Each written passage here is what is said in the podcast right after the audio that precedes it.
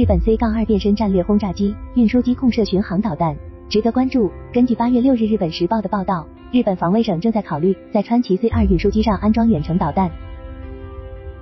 日本媒体称，该计划旨在提高日本的防区外防御能力，并在反击行动中使用导弹攻击导弹发射场等敌方基地。根据目前的公开信息，计划为 C 二配备的导弹是美国联合空地防区外导弹，射程约九百千米。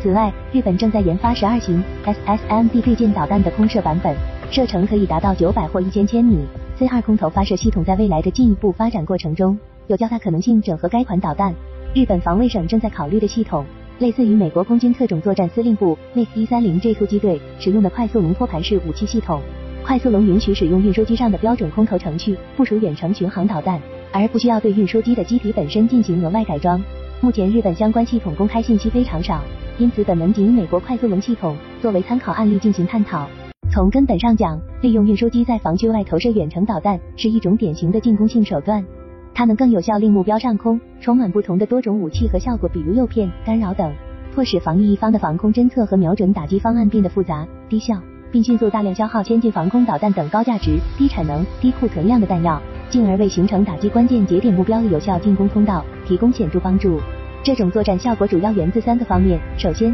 在最直接的战术能力层面上，运输机的常规运输载荷能力被转化成武器载荷投放能力，使作战部队的投放能力总量得到了巨大的提升。同时，军用运输机普遍强调非铺装跑道起降能力和短距起降能力，部署地点和进攻航线规划的灵活性都远高于专业的中大型轰炸机。其次，在战术战役组织指挥层面上，运输机在承担相当一部分打击任务以后，原有的专业轰炸机、战斗机、攻击机可以得到不同程度的解放，能够更灵活及时的调度到其他高价值、高风险任务上。最后，在更广阔的战略层面上，并非每一个国家都有财力配置战略轰炸机。具备远程空中战略打击能力，即便美国也并不是每一个军种都有这一能力，但很多国家和军种都具有不同规模的中大型运输机队伍。针对运输机开发的远程导弹发射系统，可以使这些国家军种以很低的成本获得空中战略打击能力，从而形成强有力的威慑能力。在前两个层面上，日本通过发展类似的系统，获得类似能力发展。而在战略层面上，日本作为美国全球军事体系的从属者，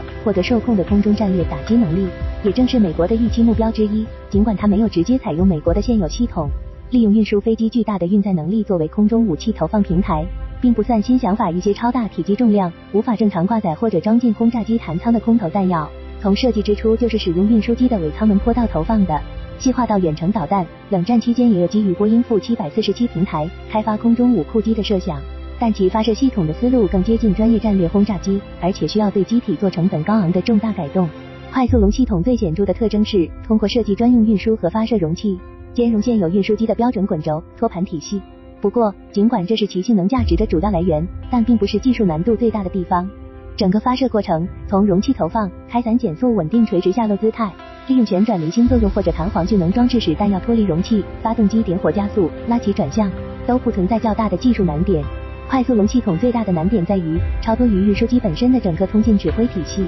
是否能实现网络信息化和智能化。因为与轰炸机相比，运输机的传统任务规划要简单得多，因此有很多机载设备和机组人员配备都较为匮乏，包括侦测瞄准和火力控制系统、复杂的电子战设备等等。而这些部分往往又是战略轰炸机成本和产能环节中的核心要素。因此，在限定不需要额外改装或者改装必须成本非常低、非常迅速的情况下。运输机投放远程导弹所需的目标实时位置等关键信息，只能来自上级的远程火力控制中心，机上只提供必须的接口用于连接导弹。在网络信息化时代以前，这样的要求是难以良好实现的。